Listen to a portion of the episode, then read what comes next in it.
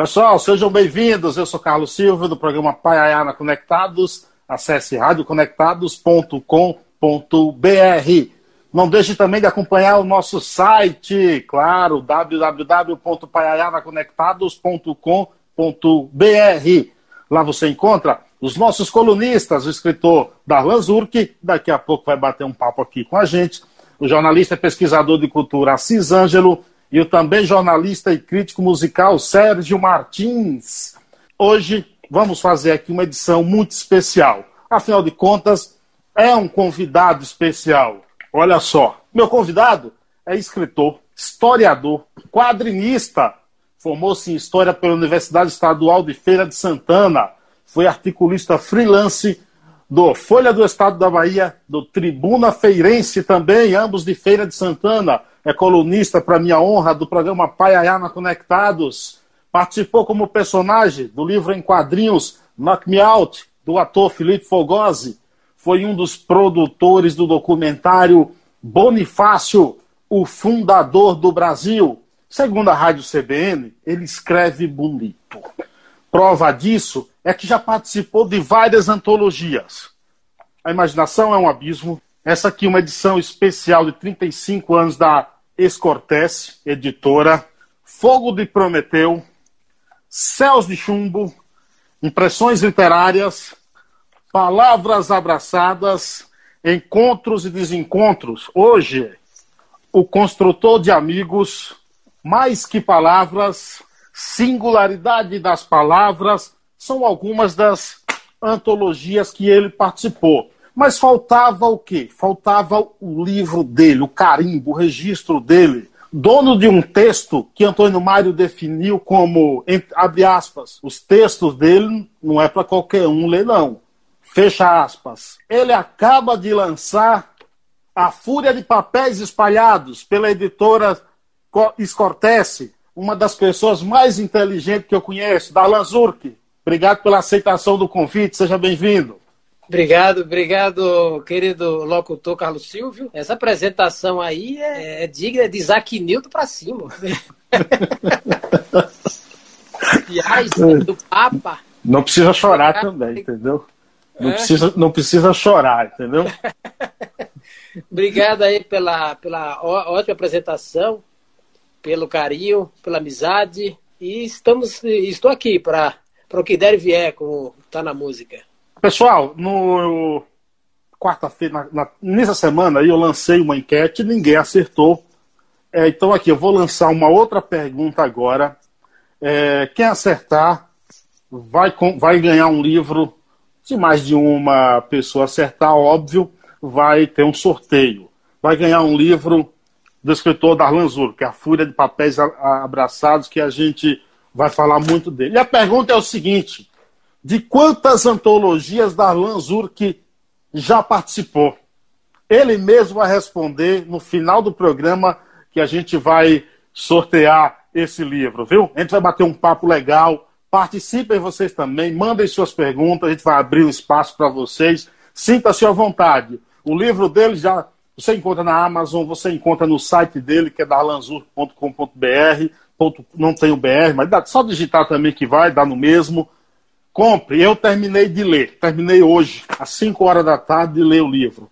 Recomendo. E a gente vai bater um papo sobre Darlan Zurk, sobre a vida dele e so, até chegar no livro. Darlan Zurk, começando aqui pelo, um pouco pela tua história, claro. É, nascido no povoado da Melancia. Resuma aí um pouco da tua infância no povoado da Melancia. A minha infância, alguns estão chamando hoje de infância verdadeira, como se outras infâncias fossem falsas. infância verdadeira é a infância que estaria mais ligada ao mundo analógico, brinquedos não digitais. Mas toda infância tem seu valor. É petulância achar que é uma infância verdadeira, essa infância que eu tive na roça, montando a cavalo. Rapaz, até hoje não aprendi a montar a cavalo direito, viu? Aquele que bom. Poderíamos ter ganhado um vaqueiro e perdido um escritor. Perdido um escritor. Aquele trote que, que aquele o ato de trotar do cavalo é horrível para é deve ser bom para ele mas ruim para quem monta uhum. e a infância eu não consegui aprender a nadar também porque minha mãe tinha medo que eu me afogasse. Aí foi, é, é, achou preferível prender a criança a ter que correr o risco de, de um acidente e tal. Ah, foi uma infância maravilhosa. Eu lembro uma chefe minha aqui em São Paulo, que eu não sei por que motivo, eu, por alguma razão eu contei sobre essa infância minha rapidamente. Aí ela ficou com pena. Nossa, que infância sofrida. Eu falei, não, foi maravilhosa. Foi é parte da vida, né? Foi, foi infância incrível. Mas os teus, os teus passos literários, eu digo ainda em, em, em leitura, começa por lá? Tem alguma influência disso? A lembrança que eu tenho, a primeira grande influência era uma coleção de livros bíblicos, era a própria Bíblia com ilustrações. Eu até tentei comprar, não lembro mais o nome. Um dia que eu encontrar, obviamente eu vou comprar. Eu lembro muito desse livro, e a Bíblia tradicional, com aquelas letrinhas miúdas, ela não é tão convidativa quanto um livro ilustrado. Então foi a maior influência que eu tive, a primeira. Agora, a influência mais decisiva depois de, dessa, dessa, dessas histórias de, da Bíblia foram as histórias em quadrinhos. Aí que eu tomei um choque eu descobri ali um universo muito bonito, bem desenhado, com vários diálogos. Aprendi a ler, além da escola, também com gibis. E, a, e outra invenção moderna que eu amei foi jornal. Jornal, para eu fiquei apaixonado pelo a linguagem fácil. Sim, sim. Muitas vezes o senso de humor o senso de humor do, do, do colunista, ou do, do, Não exatamente do repórter, o repórter não tem essa liberdade, mas do articulista. Agora, agora você, você vai para a feira, para estuda, se forma em história, mas é verdade também que você tinha uma certa intenção ou ideia de fazer jornalismo? Ah, a grande paixão inicial, a paixão inicial era fazer jornalismo. Isso por influência que eu cito aí na, na no livro Imaginação e Abismo, a, a grande influência de Paulo Francis. Que Paulo Francis tinha um senso de humor que eu adorava, uma inteligência incrível e uma cultura que ele esbanjava na, nas colunas. Ele escrevia inicialmente na.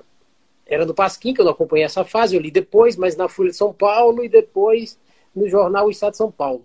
Eu adorava aquilo. Depois eu descobri que eu confundia, é, Silvio, a, a, a profissão de repórter com a de colunista. Para ser colunista não precisa ser jornalista. E muitas empresas de, de jornal, talvez até é, todas, prefiram que os articulistas tenham uma formação diferente daquela de jornalismo para apresentar outras ideias, para que o debate flua, etc. Então eu fazia essa confusão. E eu nunca tive esse apego muito grande à notícia. Uhum. Então, essa paixão é, é, em relação ao jornalismo foi o, o, o colunismo, o colunismo a, a, a opinião na, nos artigos, o debate em si, mas não a notícia. A notícia não era. Depois eu descobri que não era meu objeto de desejo. Agora, é, é, fale um pouco da, do, do, do, jornal, era, ou era uma revista, ide, Ideação Magazine. Quando é que surge? Por que surge? Em que período foi? Também foi motivado por essa influência aí do Paulo Francis? Sim, sim, com certeza. A Ideação Magazine surgiu depois do convite que eu recebi do professor Nilo Reis, Nilo Reis na, na Universidade Estadual de Feira Santana. Eu trabalhava no centro de documentação que ficava, é, a porta ficava em frente à porta do núcleo de filosofia. Eu também sempre gostei de filosofia. Aí eu ia lá, de tempos em tempos, até que ele me sabia, ele, ele depois descobriu minha paixão por jornalismo e me chamou para fazer o jornal. Eu era o editor assistente. Eu lembro a discussão que o pessoal chama um nome bonito de brainstorm, que é uma tempestade de ideias, e que estamos discutindo sobre o nome. Aí Nilo falava uma coisa, meu primo Genilson Cruz dizia outra, eu dizia a outra ficava aquela, aquela confusão. Aí alguém lançou o nome dessa Magazine. Eu falei, ah, não, esse nome aí não, não faz sentido. Isso aí é muito, muito chique, não tem não tem nada a ver com, com a proposta. Aí rodou meia hora depois, não chegamos a conclusão nenhuma. Aí eu pensei, por que não Ideação Magazine? Não, eu já falei isso aí. eu já disse isso, hein? Ideação Magazine. E aí a proposta, o jornal tem inspiração, é um jornal cultural, filosófico, mas eu só participei como editor assistente do primeiro número. E deixei lá. eu criei um mini manual da redação para poder, para poder quem for fazer, continuar o jornal, seguir as diretrizes. Aí eu vim para São Paulo. Eu tenho, eu devo ter umas duas edições em papel jornal da, da, da Ideação Magazine. E eu tive experiência também com jornal na, no colégio. Foi uma experiência muito boa. Eu lembro que vendi igual água, é, é, publicava o jornal, no mesmo, na mesma vez esgotava tudo. Que bom, que bom. Pessoal, ó, participem, mandem perguntas, ó. É, é, Ana Lúcia Xavier está por aqui. É, o jornalismo, o perfil jornalismo também está por. Jonas Lino, estou lendo jornalismo. Muito obrigado, Jonas. Galo Barber também por aqui. É, Eliezer está por aqui. Jodantas. Darlan Correia. Muito obrigado, Darlan. Está lá em Amargosa. Grande abraço, meu amigo. É, Alex Araújo. Grande abraço. Quem mais está por aqui? Tony do Paiaiá chegou por aqui. Quem mais está por aqui? Quem mais está por aqui? Valdeike Oliveira, grande abraço. Gleice está dizendo que você tirou a barba porque estava é, é, me imitando. Tony do Paiaiá disse que é porque você estava emocionado com a entrevista. O R. Almeida aqui, mestre Darlan, meu amigo e irmão, manda um abraço. Luciano Melo por aqui também. Quem mais está por Basman também está por aqui. Quem mais está por aqui? Mônica Araújo, grande Mônica. A gente vai falar de você aqui daqui a pouco. Laudiceia está é, tá por aqui. Da Lanzu, da Lanzu. A Mônica pede para o Tarcísio Alves. Paulo Escobar, é, é, sociólogo chileno, mora aqui em São Paulo. O Mon... A Mônica fala aqui, ó. É, é infância riquíssima. Tem, que, ela pede para você contar de uma empresa, Doc. Que empresa foi essa, Ozur? Ah, dessa paixão por gibis, eu montei uma, uma empresa, claro que sem, sem as formalidades da lei, porque eu não, não conhecia nada, só o nome que era de empresa, o resto não, não, não tinha CNPJ, não tinha essas coisas. Era uma, um local em que eu desenhava, eu, eu faço, eu fazia quadrinhos na época e resgatei agora eu desenhava a lápis. Aí tinha o meu primo é, Denilson Cruz, que mora aqui em Guarulhos, inclusive. Ele cobria de caneta, é como se ele fizesse uma, uma espécie de arte final. E meu primo Jardelson Cruz, ó, você vê que o Cruz, o Cruz parece uma máfia, né? Parece por, isso um... que, você, por isso que você inverteu. é, e aí, e Jardelson pintava. Só que essa atividade de, de, de fazer a caneta, é, pintar e também desenhar era disputada com outra atividade, jogar bola, caçar passarinho, é, é, e levar, às vezes levar água de, de, de, carroça em outro lugar, enfim. E a empresa DOC, além de fazer gibi, alugava os gibis da turma da Mônica, da Disney, eu, eu, não, não, eu acho que eu não tinha nenhum é, revista em quadrinhos da Marvel, nem da DC, porque eu nunca fui tão fã desses, de, de, dessas revistas. Embora goste, a, a goste muito de Super-Homem, Homem-Aranha, esse personagem Wolverine, são ótimos, mas os traços, os traços desse desenho eu nunca gostei muito. E a empresa Doc nasceu assim, para fazer gibi e, e especialmente para alugar os gibis. Lá, isso lá na melancia lá no Povoado Melancia, município de Nova Soura, na Bahia. É, também está por aqui Julia Michaels, jornalista, escritora americana, lá de Nova York, acompanhando a gente. Obrigado, Julia. É, Darlan Correia diz assim, melancia, celeiro de grandes artistas. Nem tanto também, viu, Darlan? Entendeu? Nem tanto. É, Tony Paiá diz, quando frequentávamos a casa de Albino, Diversas vezes testemunhei o Zurk, que ainda não era Zurk, acompanhado de coleguinhas com um maço de gibis às mãos, não entra e sai natural de qualquer garoto. É isso mesmo? Ah, um abraço, doutor Mário, abraço a, a, todos aí que mandaram mensagem, que entraram. Estou é, é, vendo que é uma audiência qualificadíssima, hein? Outro nível, outro nível. Audiência, e, não, era, tinha isso mesmo, era gibis, embora, embora também é difícil disputar com, com futebol. Viu? Eu lembro que eu brincava muito. o, o esporte perdeu um atleta incrível, uhum. de, altíssimo, de altíssimo gabarito, porque de, ah, por volta dos 17 anos, locutor, é assim que eu chamo Carlos Silva, muitas vezes locutor, por volta do, de 15, 16 anos eu percebia uma, uma miopia, um astigmatismo.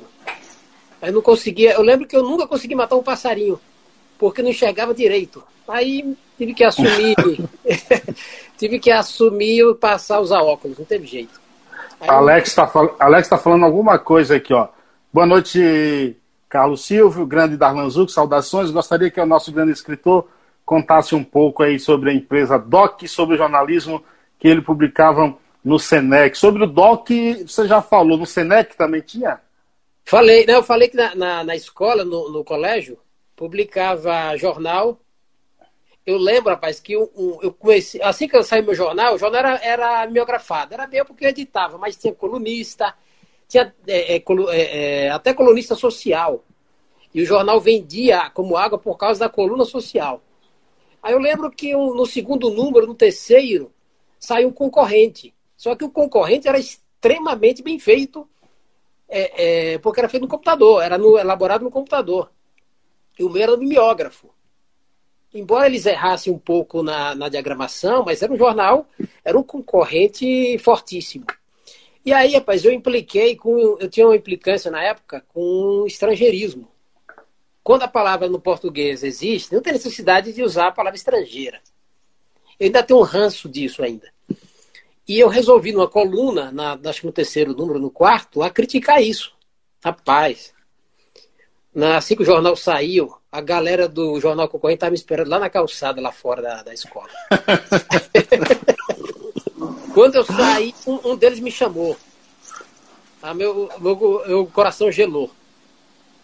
E aí, yep. fui me aproximando do grupo, um deles começou a, a falar um monte a reclamar. E quando eu percebi que estava falando demais, eu falei, pronto, já não vou mais apanhar. e aí não apanhei. Frank Costa também por aqui, grande abraço. Veloso também. Manu, lá de Feira de Santana, também por aqui. Obrigado a todos vocês. Pessoal, está valendo a pergunta. Essas aqui, ó, são as antologias Darlan Zurk já participou. De quantas antologias Zurk já participou? Responda e concorra a um livro até o final do programa. É, Rita Pinheiro, Genário Machado está por aqui. Zurk, vamos entrar aqui nesse livro. Vamos lá. Estou com o meu aqui, ó. Estou com o meu aqui, ó. Eu terminei a leitura dele hoje, às 5 horas da tarde. A tarde toda eu passei aqui me debruçando sobre o final do livro que eu precisava ler. Já tinha começado a ler há duas semanas, mais ou menos. Então, me esforcei hoje para dar uma terminada. Estava em casa, falei, deixa eu terminar de, de, de, de ler esse livro. Eu entrei em contato contigo, me corrija, início de 2016. É, Rubio Rocha, outro grande intelectual do Pará, morador hoje de Vitória da Conquista, me disse: Darlan Zurk está escrevendo um livro e o livro está quase pronto. Como eu estava prestes a começar o programa na Rádio Conectados, é, entrei em contato com Darlan Zurk até no intuito de ser um dos candidatos a, a ser entrevistado no programa. Daí começou um contato, hoje ele virou colunista, me ajuda em muita coisa, produção de muita coisa, a quem eu sou grato. E de lá para cá ele vem falando, o livro está pronto, o livro está pronto. Eu acompanhei gostaria até de contar esse testemunho aqui para vocês. É, esses últimos anos aí, essa luta dele com esse livro. Ó, não do, fui dormir 5 horas da manhã, revisando o livro, lendo isso, ajeitando aquilo. Estou esperando alguém da Espanha que vai fazer a capa, isso e aquilo, e eu insistindo para ele publicar. Eu confesso que eu sinto, Darlan e ouvintes, internautas, um prazer, uma felicidade, porque há tempos também que eu venho te dizendo, é, você participou até da Bienal em 2017, se não me engano, mas como. 16, 16 e 16, 16 18, mas fazendo parte, eu digo, Darlan, você precisa do seu livro. Pelo uhum. que você escreve, pela tua coragem, pelos teus textos. E eu me sinto muito feliz em tá, em ter em mãos um livro com a tua marca. Aí eu te pergunto, por que demorou? Ah, demora. O, projeto do livro, ele não começou como livro. Os textos eram é, é, avulsos. Eu publicava em jornal em Feira de Santana, jornal impresso. Depois passei a. É, quando não publicava no jornal impresso, o texto era muito diferente, muito grande. Eu panfletava na universidade. Eu sempre gostei de fazer esse tipo de, de, de, de coisa. E tinha texto. Aí eu resolvi entrar no mundo digital, porque a internet mesmo, comercial, a internet já existia antes de 95, mas a internet comercial, a internet aberta para todos, começou em 95.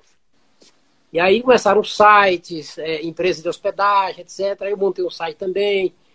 A hospedagem era gratuita, não demorou muito, etc. E eu também, de qualquer modo, passei a publicar também na internet. Quando eu saí da Bahia e vim para São Paulo em 2003, eu continuei escrevendo.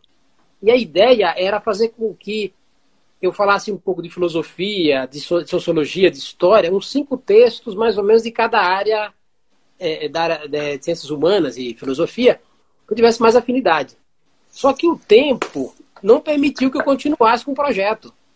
Eu não consegui mais fazer cinco textos de filosofia, terminar os cinco textos de filosofia, cinco de história, enfim. Depois de uns nove anos, que aí eu estava trabalhando, fui namorar, etc e tal. Depois dos nove anos eu percebi que eu não ia conseguir. Qual é, qual é a novidade? Você foi o quê? Namorar? Foi namorar. Apesar da, do meu passado nerd, eu também, também namoro. E aí eu percebi que eu não conseguia cumprir o projeto com cinco textos de cada, de cada área. Eu falei, sabe, eu vou juntar. Vou juntar. Mas eu precisava também, é, locutor, é, estudar o assunto. Como é que se publica, onde publica, como é que faz, como é que não faz.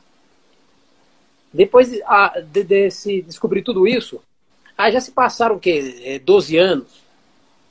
Claro que teve, teve, período que eu engavetei, eu achava que o livro não merecia. Tem, é, o, autor, o, autor, também tem essas crises. Às vezes ah, tem um, um, um, um, sentimento de impostor em cada é, é, autor, em cada escritor. Não, isso aqui não tá bom, isso aqui é uma porcaria. E o, o tempo foi passando, e o tempo, o tempo é ladrão. você, você me mostrou uma, uma, um livro lá que seria uma outra capa, até preta, por, é, por exemplo, e a preta ali totalmente, totalmente diferente. É... Como, como, de quem é essa arte como chegou à conclusão é, é, dessa mudança aí? Então, quando, quando eu resolvi desengavetar mesmo o projeto, eu passei por perrengues do tipo, a revisão é muito morosa, a revisão é um trabalho muito complicado.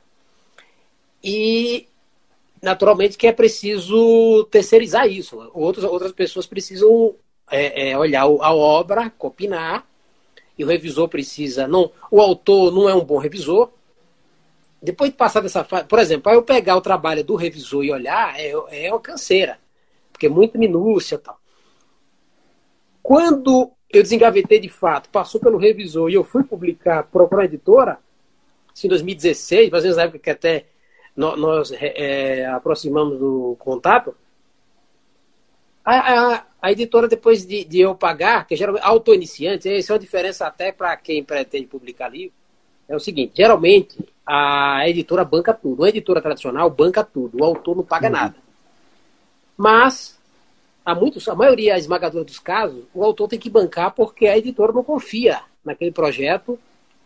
Não tem aí, um nome ainda no mercado também. É, né? não tem nome.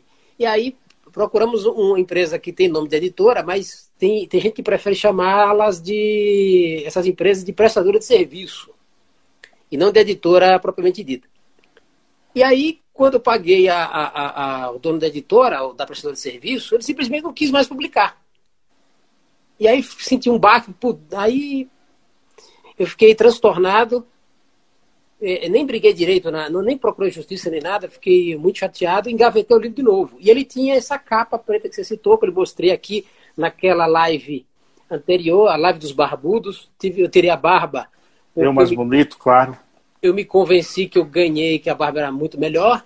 Uhum. E ele mostrou aquele projeto gráfico que era da época que eu ia publicar por essa editora. O que teve um lado extremamente positivo, porque depois que eu engavetei a obra, e uns dois anos depois, ó, você vê que o baque foi tão forte que eu só fui mexer na obra dois anos depois. eu tive, é, eu tive uma ideia de fazer um, um, um, um, projeto medieval. O livro tem essa pegada medieval. A, a... De, que, de quem é a capa? A capa é de um artista alemão, que o nome não é fácil, que é Albrecht Dürer, que é um desenho de 1498 de, de Albrecht Dürer. Tem, dentro do livro está a obra reproduzida na íntegra, a obra, o desenho dele, ó. Que é um desenho... Eu tenho, eu tenho aqui na parede já também, ó. Sim, ó, você pessoal. colocou aí da. Tá aqui, da, ó. Que é a capa. E o cara é fantástico. É um dos melhores desenhistas do mundo, com toda certeza. E... O título, Darlan, o título, Darlan, Darlan, tem alguma coisa a ver com a capa? Por que esse título, A Fúria de, de Papéis Espalhados? Que eu acho até um título, de certa forma, é, é, de cunho filosófico, não?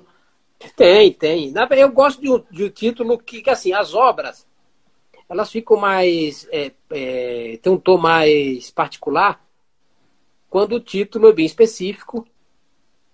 Se fosse só a fúria, ia ficar muito ia ficar um título muito genérico. E assim, o, o desenho é o apóstolo São João devorando o livro do Apocalipse. Deus pediu a ele que fizesse isso. Isso está no capítulo décimo do Apocalipse. Tem um, um, uma passagem também em Ezequiel sobre esse assunto. E ele aqui, naturalmente, está é, é, sob uma fúria, ó, porque o, o livro, o livro é, parece ter um gosto de mel, mas depois na, na, na, nas entranhas o livro não fica muito bom. Aí, e é um pouco um, ácido. É, e tem, exatamente. E tem esse livro aqui, está devorando, tem um aqui embaixo, o que dá a entender que estão espalhados. É, a fúria tem a ver com isso, mas antes tem a ver com a época que eu era crítico literário e crítico cultural que compõe, é, esses textos compõem quase todo o material aqui do livro. Como é que foi a escolha desses textos? Ficou muitos de fora? Ficaram, ficaram vários de fora. Muitos tinham um ranço acadêmico, uma linguagem que eu condeno hoje em dia. Tem uns que tem uma discussão, por exemplo, tem texto que eu criticava com certa veemência a Igreja Católica, coisa que eu não concordo mais. Eu, eu, eu tenho para mim hoje é, aquelas opiniões estavam erradas. Tinha texto, texto que eu considerei inacabados.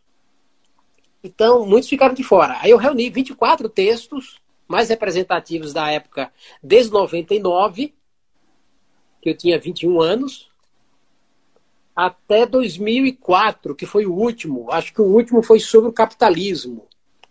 Acho que o último texto que eu coloquei aqui foi sobre. É, o último é 2004, sobre o capitalismo.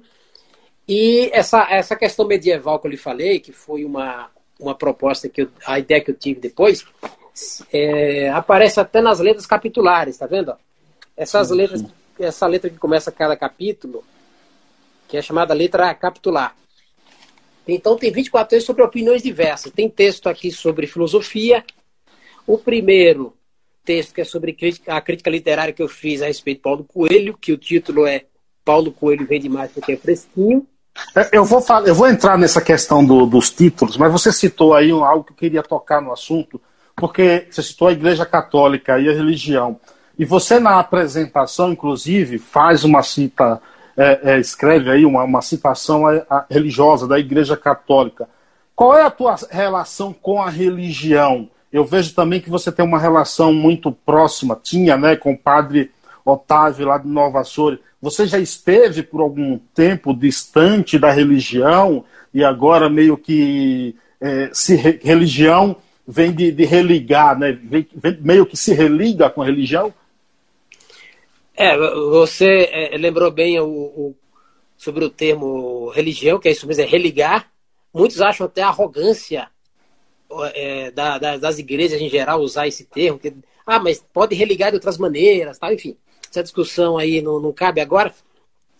Olha, eu era muito próximo do Padre Otávio. Na verdade, um do meu, entre vários sonhos, temos vários sonhos de, na infância. Já quis ser astronauta, já quis, já quis ser padre. Enfim. E eh, até a ideia de ser padre, eu alimentei mais, porque é, é mais factível ser padre no Brasil do que ser astronauta. E até levei à frente isso aí, só que quando eu percebi que padre, pelo menos oficialmente, não namora.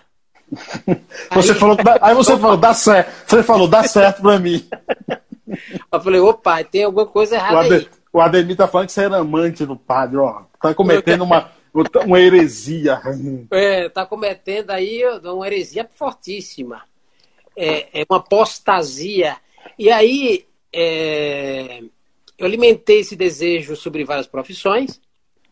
E no caso da igreja, eu fui me afastando porque a fé foi, foi minguando, foi sendo reduzido. Isso inconscientemente, a fé foi diminuindo, diminuindo, até que eu entrei nos portais do ateísmo, virei a chave. E, e, e curioso que geralmente o ateu, o ateu ele precisa de um pouco de fé para acreditar que não acredita. Então tem um pouco de contradição na, na, na, escolha. Eu percebi que, com o tempo, que o ateísmo não era uma corrente adequada para mim. E eu fui para o agnosticismo, que é um movimento já de, é, entre já mais próximo da, da igreja, mas ainda não, não aceitou, não voltou a aceitar ou não aceitou princípios. Inclusive, só de interrompendo, o agnosticismo ele é criticado também pelos ateus. Pois é, pois é. E aí, qual é a minha intenção? Minha intenção, claro, é eu fiz aquele poema lá que está no meu site, que é darlanzuc.com, o, o, poema Ao Senhor, é, Ao Senhor com Súplica, em que eu tento fazer um acerto ali com Deus, inspirar também Gregório de Matos, que fala que, que ele é uma ovelha desgarrada e que Deus, na sua infinita bondade, tem a obrigação de resgatá-lo, etc. e tal. É, eu resgatá-la como ovelha, ou resgatá-la como pessoa. E aí eu é, estou tentando me reconciliar, fazer essa religação que você falou. Só que não é algo que se faz. Como eu me desliguei inconscientemente, eu torço para que eu me reaproxime conscientemente também. Além, claro, de que para eu aceitar princípios religiosos, a própria igreja, eu preciso também que na questão lógica, na questão filosófica, as minhas dúvidas estejam resolvidas. Então não basta ter só. que A fé, claro, é um sentimento, mas eu preciso também que racionalmente eu esteja bem na, na de volta ao que alguns brincos chamam de nave-mãe. Você, você cita que também precisou e faz, inclusive nos agradecimentos também, precisou consultar algumas pessoas que tem uma memória muito boa para lembrar de algumas histórias e assim inseri-las no livro. Quem são as pessoas que você considera chaves na construção desse livro?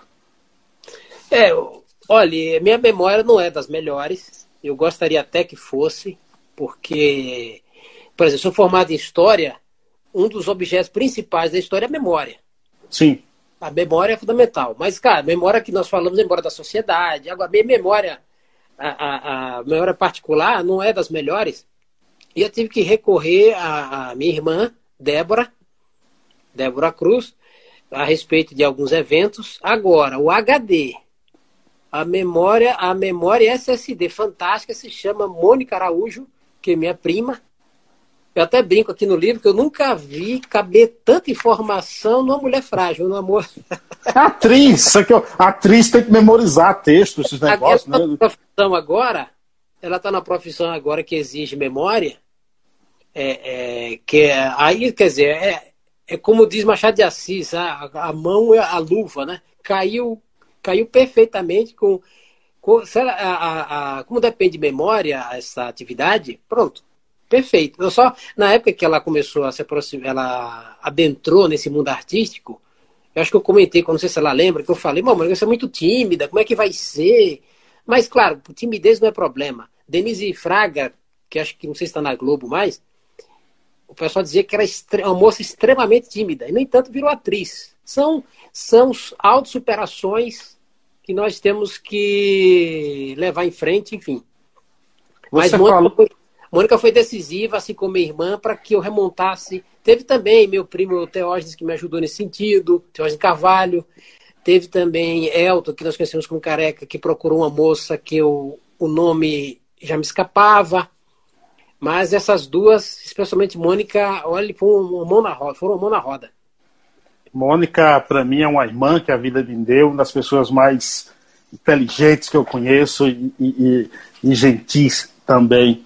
Você falou aí da tua irmã, e aí eu também quero entrar até um pouco na, na questão dos títulos, que eu, os títulos também, já pelos títulos, os teus artigos já faz com que você pare é, para refletir um pouco. Como eu disse antes, eu terminei de ler o livro hoje, e quem responder a pergunta de quantas antologias da Arlan Zurk já participou estará concorrendo um livro.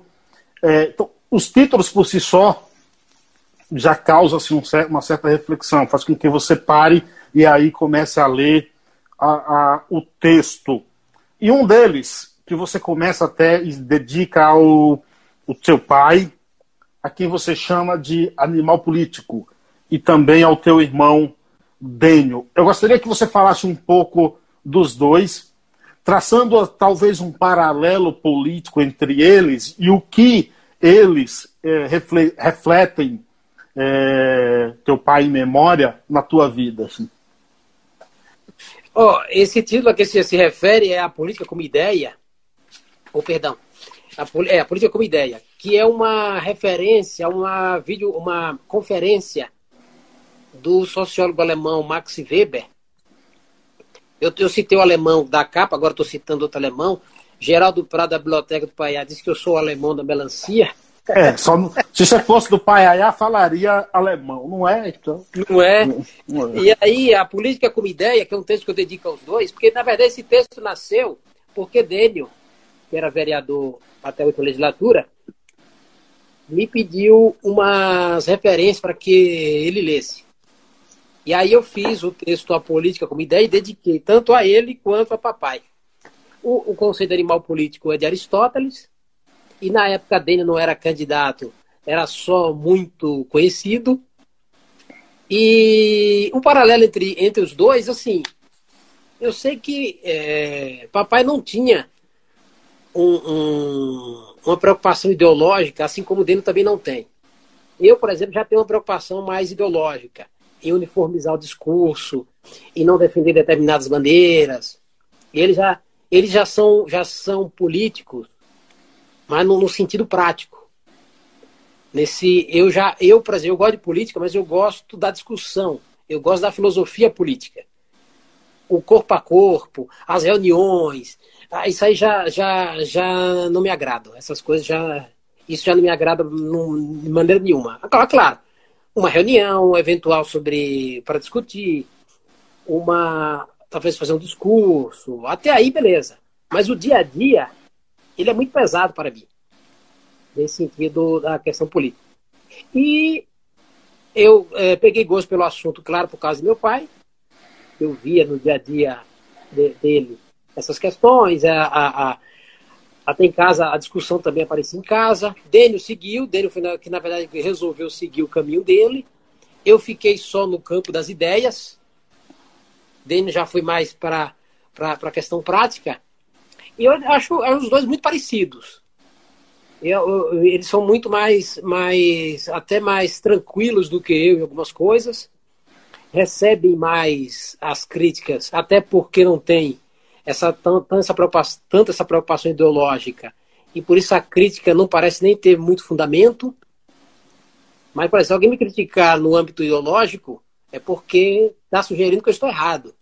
Agora, agora me diz o seguinte: é, o que há de diferente no Darlan Zurk desses textos do livro, e é um Darlan Zurk crítico, ácido às vezes, em alguns textos, é, a ponto de você citar a seguinte frase: a ideologia de militância é a arma preferencial dos imbecis, fecha aspas para essa frase.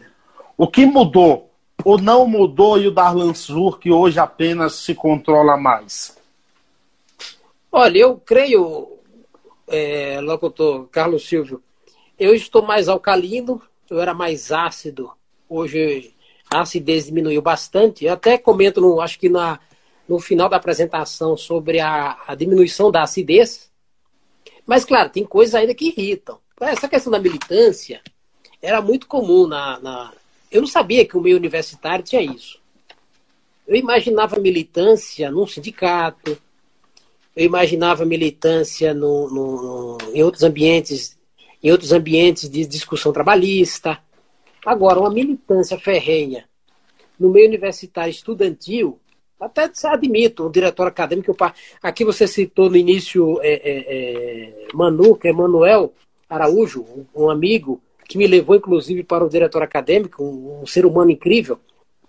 Foi uma experiência fantástica. Só que a, a, militância no diretor acadêmico, ela é sadia. Agora, quando resvala para a sala de aula e outra, fica e, e acontecem perseguições do tipo, tem grupo que persegue o outro porque tem um alinhamento mais a, ou à direita, ou mais ao centro. Aí isso fica horrível. Então a militância eu, é, é, eu acho saudável até um certo ponto. E quando as decisões intelectuais são, é, é, ficam abaixo ou, sub, ou subjugadas pelas decisões da militância, ou seja, a inteligência brinda espaço para o irracional. A ideia Sim. do partido, a influência do partido, de que a, a, a, o culto ao líder, esse tipo de coisa. Eu acho foi extremamente saudável a minha experiência na, na, militância, só na militância política e estudantil, só que eu percebi que ela perdeu o controle. Até mesmo na, na, na questão do trato pessoal com, com, com um colega, com um professor, enfim. Você tem alguns desses textos foram revisados e nem por isso deixado de ser crítico. De fato, você é um crítico. E aí eu te pergunto, o que, que você espera como crítico? Por exemplo, uma estátua na praça? não, essa eu até brinco no, na passagem, você deve ter lido, em que não existe estátua para crítico. Existe para poetas. Pode, pode ser o primeiro a receber. Pode ser, é, pode ser o, pode ser o primeiro. Por exemplo, Machado de Assis, que é um dos melhores escritores que temos, ele também trabalhou como crítico, mas era uma atividade é, é, menor dentro do conjunto do trabalho dele. Eu lembro, tem, um, tem uns textos em que ele troca farpas com essa de Queiroz. Imagine, dois gigantes fazendo crítica um ao outro. E o caso do crítico, eu, citei no livro aqui que eu fiquei entusiasmado quando eu vi a, a, a frase de, de Denis, Denis Diderot, escritor francês, em que diz que o crítico ele é o mestre de todos os mestres. Aí eu enchi, eu enchi o peito, agora ninguém me segura. Não tem para ninguém. Só que eu, a crítica, ninguém. Por exemplo, as pessoas que são criticadas, elas não recebem bem a crítica. Elas não entendem que aquilo fazem parte até da, da, da evolução do trabalho dele, dessas pessoas, ou do melhoramento do trabalho. E o crítico pode apontar defeitos. Claro. claro. Pode melhorar nesse sentido. Quer dizer, evolução Mas... nesse sentido, de melhoria, de melhoria da, da, Agora, o crítico, a atividade crítica é muito injusta, é, é ingrata, aliás, injusta não, ingrata, porque as pessoas não reconhecem. Imagina, muitas vezes, para fazer um artigo, eu precisava ler, terminar de ler uns seis livros. E, e a crítica ficava, às vezes, datada. Não tem uma sobrevida como um conto, uma crônica, uma poesia. Eu sei que você quer ler alguns trechos aí, mas você tem aí, ó, o Roberto Samuel passou por aqui, é, Net Comitre também, jornalista por aqui. Sei que você quer ler alguns trechos, mas você tem um companheiro aí, né, que você queria mostrar na live, é verdade? Ah, rapaz, nós temos aqui, além dele, na verdade, ele queria... Dênio chegou por aqui, ó, também. Opa, meu irmão, um grande abraço. E, e, e, você citou também Roberto Samuel e outras pessoas. Obrigado aí, é, pessoal, por, por entrar na, na live. O meu companheiro aqui do, do, de bancada, é novidade? É novidade? É, isso, ele né? queria fazer a live sozinho. Afogado também, é, né? Egoísta, não, né? Eu, eu falei para ele que outro dia vai uma live exclusiva com ele, talvez coberta pela CNN, pela Globo News. Eu falei, ah, hoje a arte já está feita, a arte é sobre mim. Então a Sim. entrevista é comigo. Mas ele, ó, ele, ele apresentou num vídeo mais cedo, ó, ele está aqui. Fez uma chamada? É, ele fez uma chamada aqui, ó. Esse aqui esse aqui foi uma espécie que eu adquiri com André Yamauchi, meu colega e amigo, colega de trabalho e amigo. Aqui é o Louro Zarruela. Foi ele que apresentou a live mais cedo. É o mascote do livro. É, como se fosse um mascote, como se fosse um mascote. Ele, na verdade, ele é uma espécie muito estranha, nem, nem deveria ser mascote. É uma mistura de, de, de, de corvo com, com papagaio. Com calopsita. Papagaio com cloroquina. Mas ele fala, é verdade que ele fala? Fala, ele já, vai... já manda uma. Peça para ele mandar um abraço aí para as pessoas que estão. Ó, é, é, vou pedir a ele, manda um boa noite. Boa, dê a boa noite pro pessoal aí, dá.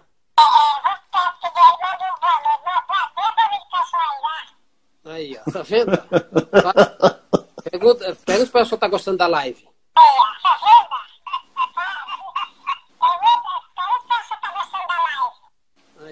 vendo? E ele se mexe, ele tem, ele tem um frisson nas asas, ó. Bem... Dênio quer um livro. Dênio quer um desse aí, um louro desse. Isso aqui, na pandemia, é uma beleza para fazer companhia a, a escritores solitários. E, olha, da, de boa noite. E aí, Carlos Silvio? Tá vendo? É, ó, manda uma, Vanessa tá mandando um abraço. Ó. Como, como é? Vanessa, Mônica, Dênio, manda um abraço para eles. Ó, oh, manda um abraço aí para Mônica, Vanessa e Dênio. Ah, manda um abraço aí para Mônica, Vanessa e Dênio. Olha aí, ó. Licença aqui que eu vou continuar a live, viu? Não atrapalhe não. Depois você volta, depois dos comerciais. Talan, você, quer, você, você falou até que iria citar alguns trechos de um livro, você preparou alguma coisa aí? Olha, é... antes de continuar, vou até fazer uma pergunta a você. Se você teve algum texto de preferência, algum que você achou que. É, é assim, tem uns textos aqui que são mais acadêmicos. Eu, eu gostei muito de um que, vo, que você cita, vai é, Rússia, né, ser União Soviética na vida, ou é o contrário do título. Inclusive, é. nesse, inclusive nesse texto, você cita um livro é, é sobre do John Reed lá, que eu tenho esse livro aqui, né? Dez dias que mudaram o, o, o mundo.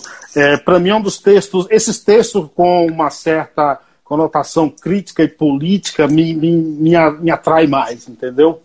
Sim, sim. Então, esse, o, o título é, Vai União Soviética ser Rússia na Vida é, é, um trocadilho com um texto que eu li na época, em 90, 91, é, não, perdão, 2000, 2001, que é quando alguém fez uma matéria sobre Carlos Marighella e usou um título semelhante, que é Vai Marighella ser. É, é, Vai Carlos ser Marighella na vida. Uhum. Que é uma brincadeira com um trecho do poema de Carlos Drummond de Andrade, que é Vai Carlos ser Ghost na vida. E aqui é, é, o texto, claro, é crítico à União Soviética, a, teve méritos na União Soviética, mas teve muito mais deméritos. E aí eu, eu, eu, terminando o livro, eu me toquei sobre o verbo vai, porque do jeito que ele está Boa observação, boa observação.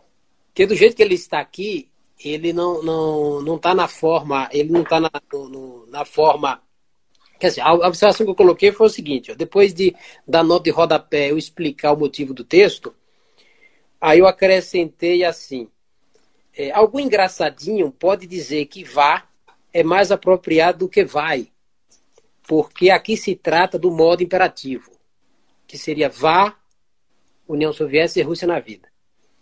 Concordo. Acontece também que vai, nos casos em questão, não é bem o erro, já que um modo verbal pode ser usado estilisticamente no lugar do outro. Então, é, é, é, quando estava finalizando o livro, eu fiz questão de acrescentar isso aqui, porque também é uma, é uma forma de, de brincar com a inteligência do leitor, é uma forma descontraída. Uma coisa que eu aprendi, uma das grandes influências do jornalismo, é, é essa pegada pop, essa mistura do erudito com o, o, o popular, essa questão, por exemplo, discutir filosofia e também brincar com temas que não são considerados da alta cultura. É, é, então, esse, essas brincadeiras, essa referência, como por exemplo, Paulo Coelho vende mais porque é fresquinho, que é uma brincadeira com a propaganda Tostines. Então, esse é, uma, esse é um, traço da minha escrita, que é uma influência direta do próprio jornalismo. Agora, agora me diz o seguinte, Elzur, que você cita também o seguinte, é, abre aspas aqui, a, a convicção é mais inimiga da verdade do que a mentira. E que mentimos para sermos verdadeiros. Qual a mentira que tem nesse livro? Boa. Essa é uma pergunta capciosa, é uma pergunta. Oh, eu diria que nenhuma. Pra, pra eu diria você, que... Dizendo isso, você não está sendo verdadeiro? Não, eu digo, você quer, você quer saber se eu menti em algum momento, não é isso? Hum. Se tem algum... Não, eu diria que está a, só a verdade no, no, no, no, livro, diga, em tese. Mas é óbvio que algumas defesas de, de, de, de algo aqui, de uma coisa ou outra, envolve a convicção, o que seria uma armadilha nesse argumento que eu apresentei. De modo que, é, é, em tese, há só a verdade e algumas convicções que levam o leitor a determinados caminhos que talvez ele não, não, não queira ir como essa, essa passagem que você citou, é de Nietzsche. É uma ideia de Nietzsche, Frederico Nietzsche, que não, não está entre os meus ah, é, filósofos preferidos, mas Nietzsche tem umas tiradas incríveis, e pelo menos na tradução que há no Brasil, ele escreve muito bem. Então, eu, eu, gostaria, eu gostaria que você falasse também, é, claro, é muito bom você ver o nome de alguém da nossa cidade, da nossa terra, é, fazendo sucesso, concluindo esse trabalho, concluir um livro é uma realização. E assim, o livro tem um prefácio de alguém de Nova Soura, que eu gostaria de você falasse quem e por quê, falasse também do, do, do pós-fácil e falasse um pouco também das pessoas conhecidas da gente que estão, são citadas no livro. É claro que eu, tô, eu sou citado, até porque se eu não fosse citado, eu boicotaria o livro rapidamente, entendeu? Sim, sim, claro, claro. Ó, quem fez o prefácio é a professora Cátia Almeida, que é advogada.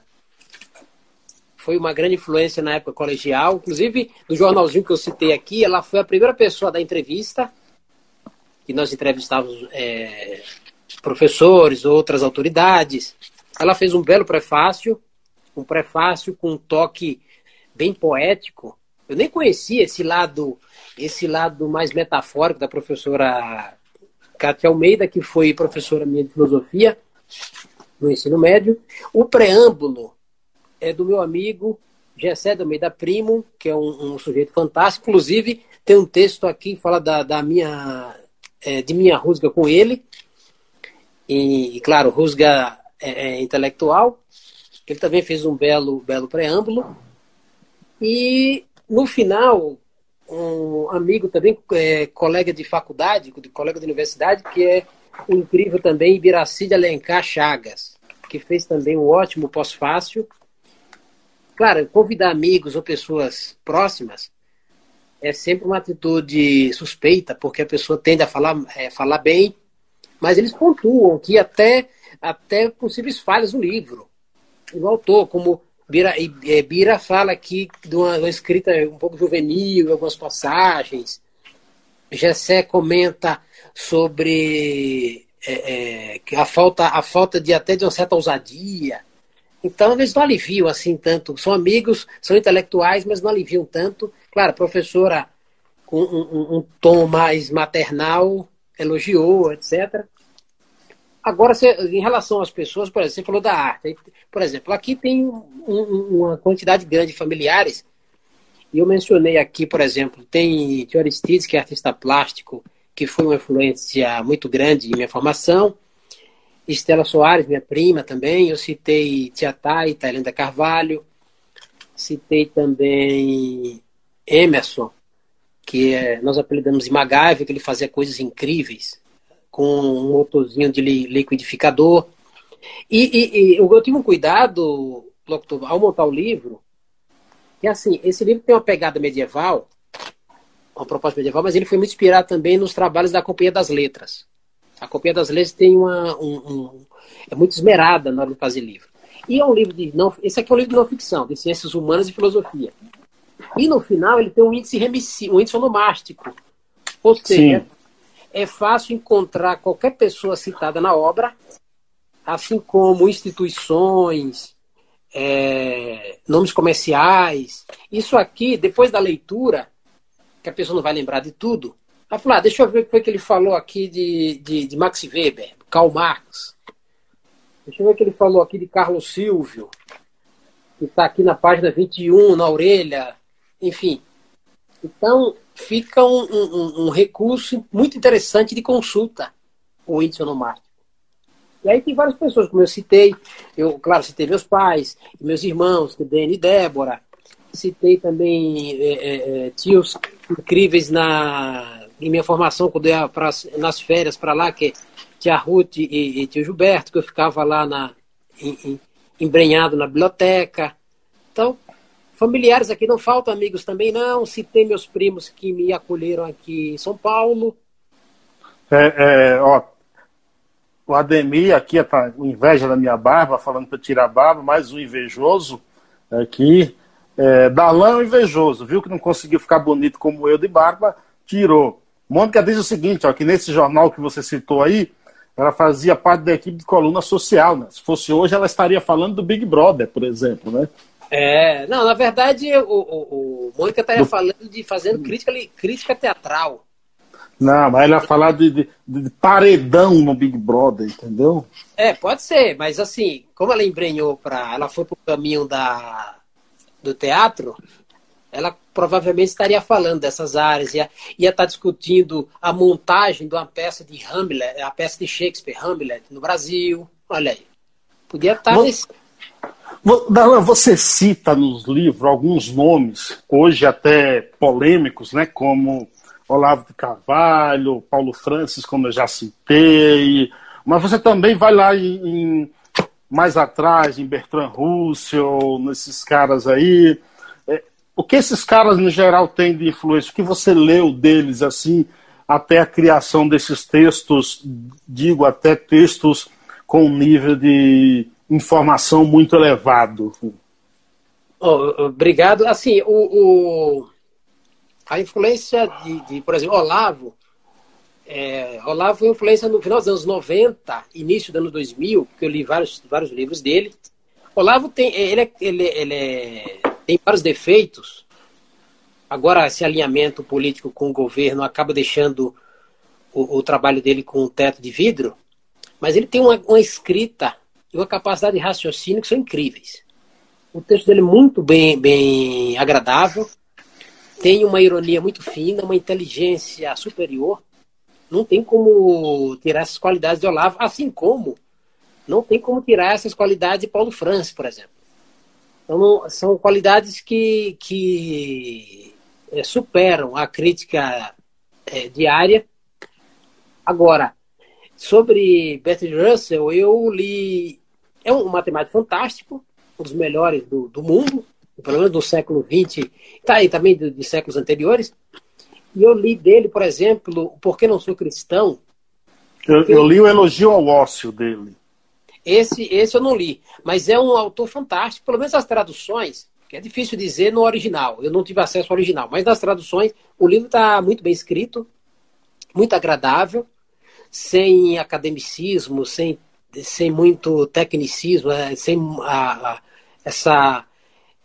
É uma linguagem mais, mais do, do senso comum, não que seja senso comum, mas que o senso comum absorve tranquilamente. Não tem aquela a, essa linguagem acadêmica que vemos por aí, que muitos autores acabam utilizando.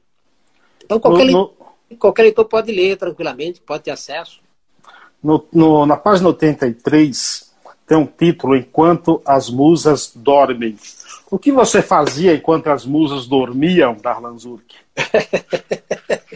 Oh, antes, só, só para antes que eu esqueça, é, o livro está à venda na, na, na Amazon, estante virtual Mercado Livre e tal. Só que nem, nem, nem sempre, dependendo do vendedor, que não sou eu que vendo lá nessas plataformas. Dependendo, se a pessoa comprar, no caso da Amazon, tem lá a livraria, é, loja da Arlanzur, que assim como no, na estante virtual, ela consegue receber, porque aí sim eu que estou enviando, eu posso até, perdão, mandar a versão autografada.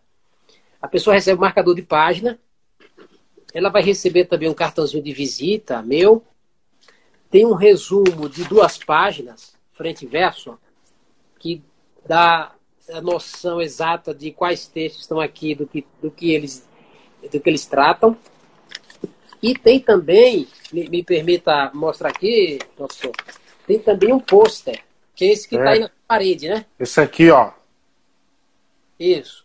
Então, dependendo do vendedor, se for da loja da arlanzur.com, eu que estou vendendo, eu consigo mandar. Mas, por exemplo, a Amazon está vendendo. A livraria da editora também está vendendo. Então, não consigo ter controle sobre esse. No seu site. No seu site também, né? Também vende, também vende. É que muita gente prefere a Amazon, a estante virtual ou Mercado Livre, porque ganham pontos ou conseguem frete grátis, etc. E agora, voltando à sua pergunta, aqui uma discussão muito boa que envolveu o nosso querido amigo intelectual Rubio, Rubio Souza, Rubio Rocha, em que é, é, se tratava. Nós, eu discutia com o Gessé, esse amigo que fez o preâmbulo, que ele viu um conto meu. Ele falou: esse conto não tá bom, não. Esse conto aqui tá horrível. E aí meteu o pau, fez a crítica. Aí, em defesa da, de minha cria, eu fui. Fiz um contraponto. Rubio olhou o texto e falou: rapaz, esse texto tá bom. Eu não concordei com esse cara, eu vou entrar na, na, na briga também. Aí entrou. Aí... Aí a premissa de Gessé no texto, a premissa, a premissa de Gessé no texto é que as musas das artes não viram que eu, eu eu sou penetra, eu sou intruso, não viram que eu entrei e vão me expulsar a qualquer momento. E aí eu pensei, bom, enquanto as musas dormem, eu vou fazendo arte, vou fazendo aqui. E aí, o, essa discussão ficou bem, bem. É isso que eu falei da crítica. Quando a crítica é bem recebida, todos ganham. E é, o crítico ele faz os parâmetros, ele que, ele que é, é, mostra os parâmetros, os limites das artes, mostra, o, cria cânones. E, e, não só ele, mas ajuda a, a criar. Então, enquanto a, as musas dormem, eu até mencionei aqui na nota de rodapé, eu mencionei na rodapé o, é, o, texto de, o texto de Rubio, que Rubio também tem um pouco da, dessa pegada pop. Rubio escreveu o texto As Musas Depois do Café da Manhã. O Rubio até brincou, não, as musas estão acordadas. Já tomaram café, deixaram o cara, deixaram o cara lá. Não, já sei, não. As musas assim que assim que contar esse cara vai expulsar. Não, aí a discussão é nesse sentido sobre enquanto as musas dormem. Ô, Darla, fala um pouco do, do, do, dessa organização que você teve em relação a notas de, de rodapé, citações, tudo. É a parte mais trabalhosa no, na, no livro? Não, não, não foi na mais trabalhosa, mas dá trabalho. Porque assim, tem, tem texto aqui, por exemplo, tem um, um texto aqui que eu faço uma resenha. Eu faço uma resenha sobre o livro A Origem do Americano, em que Paul Rivet, arqueólogo, antropólogo, analisa é, os estudos até a época dele para dizer que o homem americano não é originário daqui. Ele deve vir da Ásia, da África tal. E quando esse, esse texto, porque a, a uma parte do, do, dos textos aqui foi publicado em jornal impresso. E no jornal impresso, não dá para seguir muito os parâmetros, os modelos, as regras da, da academia, da universidade, ou de livro, quando vai citar, ah, não, citação com mais de três linhas tem que destacar, etc. e tal, aquelas coisas, aquelas regras que são regras do jogo.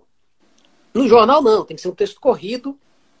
Então, alguns textos eu publiquei aqui sem seguir a regra do destaque de citações em três linhas, e outros eu tive que seguir porque qual foi o critério? Não, os textos vão ficar no livro como eles nasceram.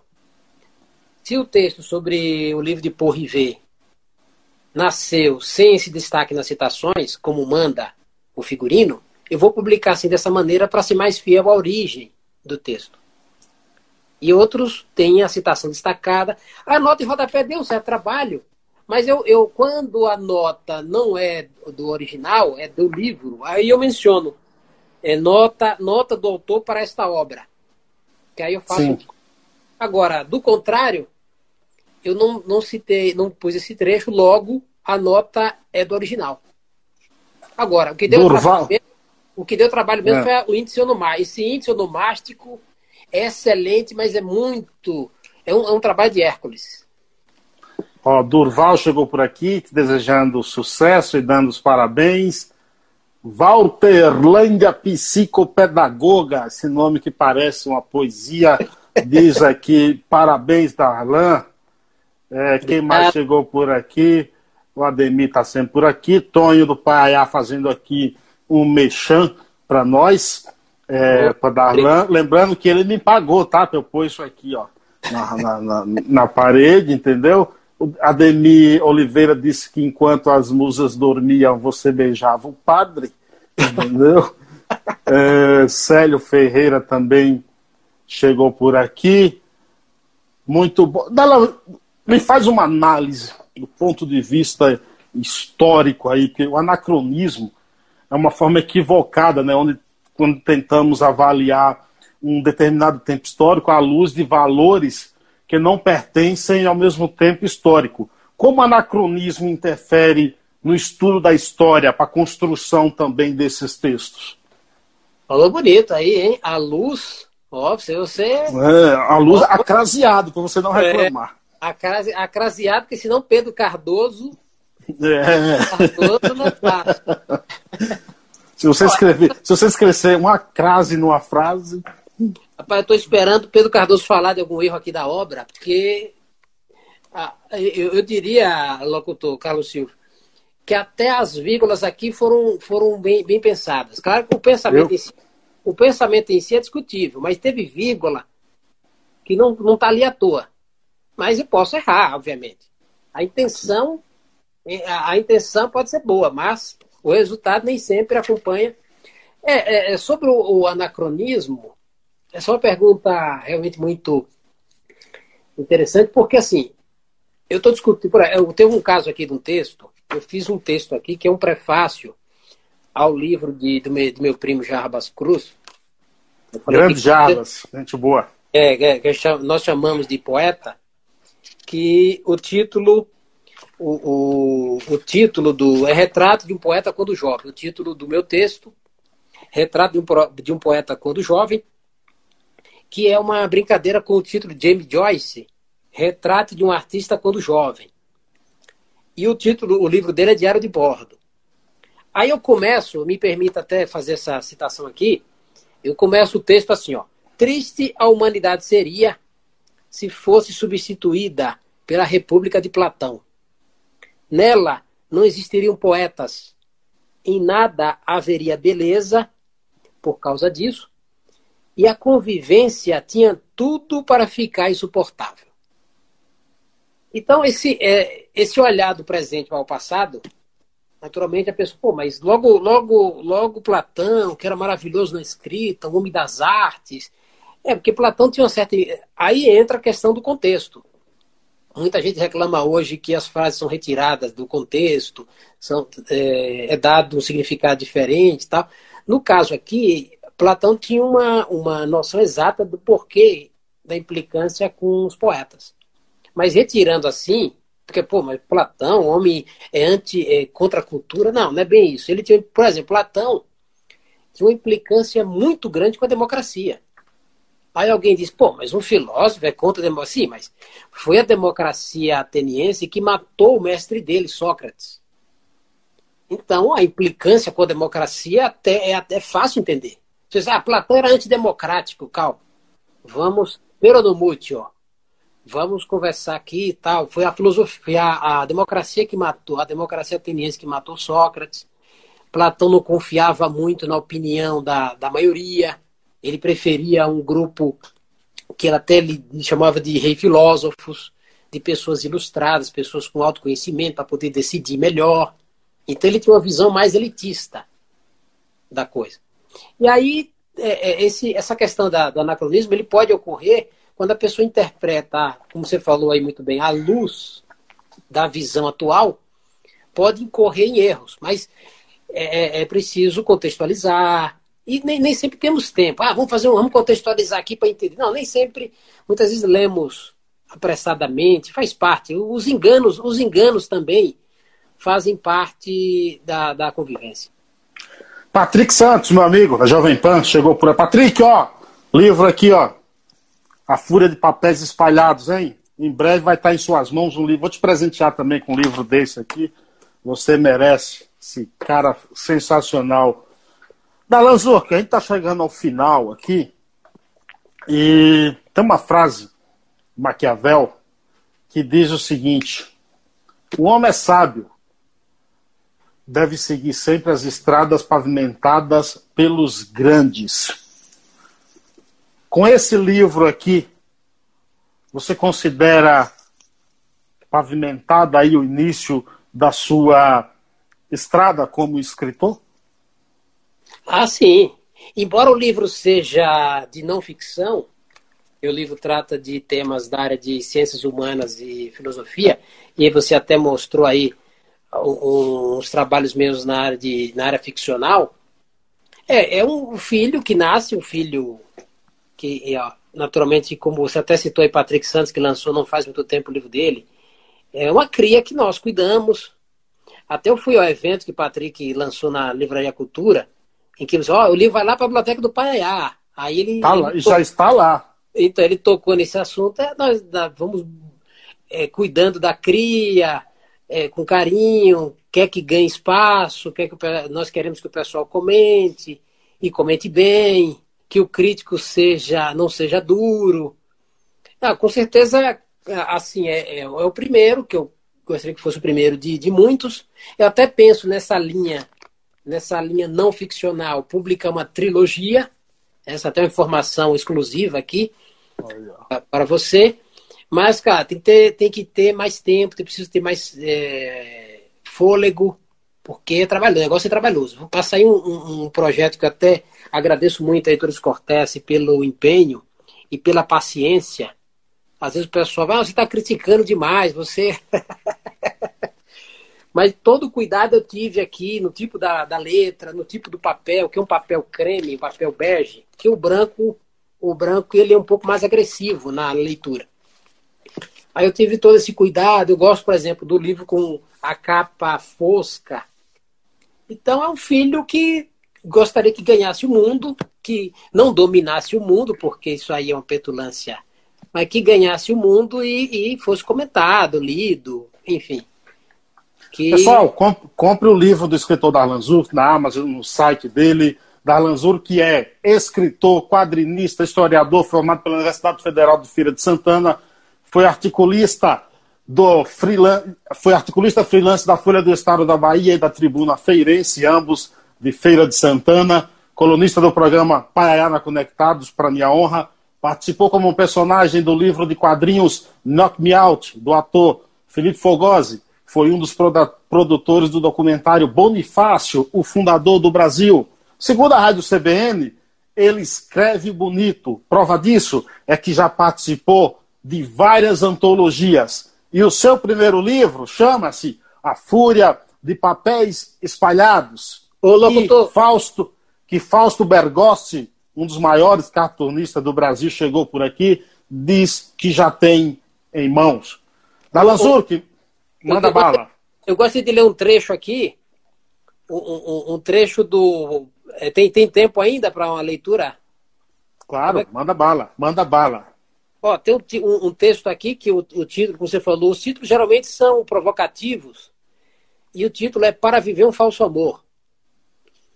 E aí começa assim, ó. Vinícius de Moraes, figura notável, é um tipo de autor de extrema periculosidade, a exemplo dos românticos.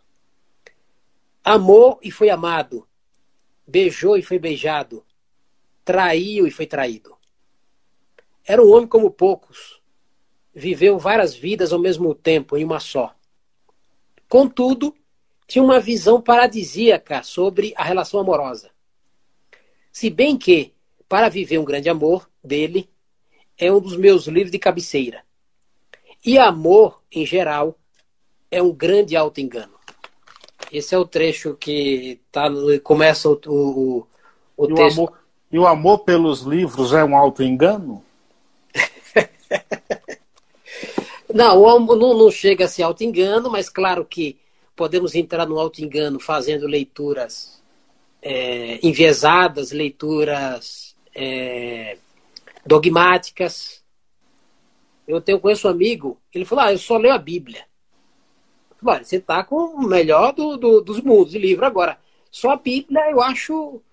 Eu acho que tem mais coisas na, na humanidade. Tem, é preciso ver também o lado obscuro, o, o, o lado obscuro da, da, da, da, vida. Claro, na Bíblia tem o lado obscuro.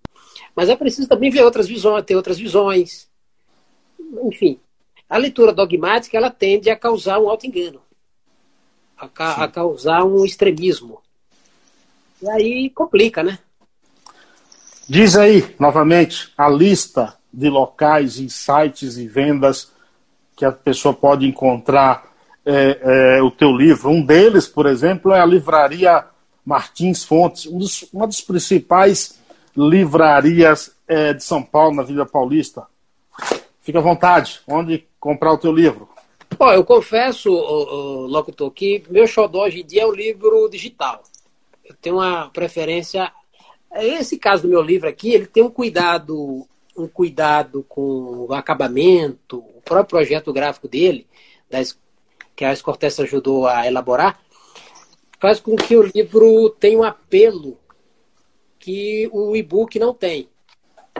Então, é, eu recomendo também o livro físico, claro. Mas quem tiver um, um o livro e-book como principal também, o e-book na verdade não saiu ainda, está para sair, Agora, na, as lojas que estão vendendo, as físicas estão com dificuldade por causa da pandemia, mas a, a Amazon está vendendo, a estante virtual, Mercado Livre, Submarino, Shoptime, é, é que meu, a livraria Martins Fontes você falou, que mais? A livraria Azabessa.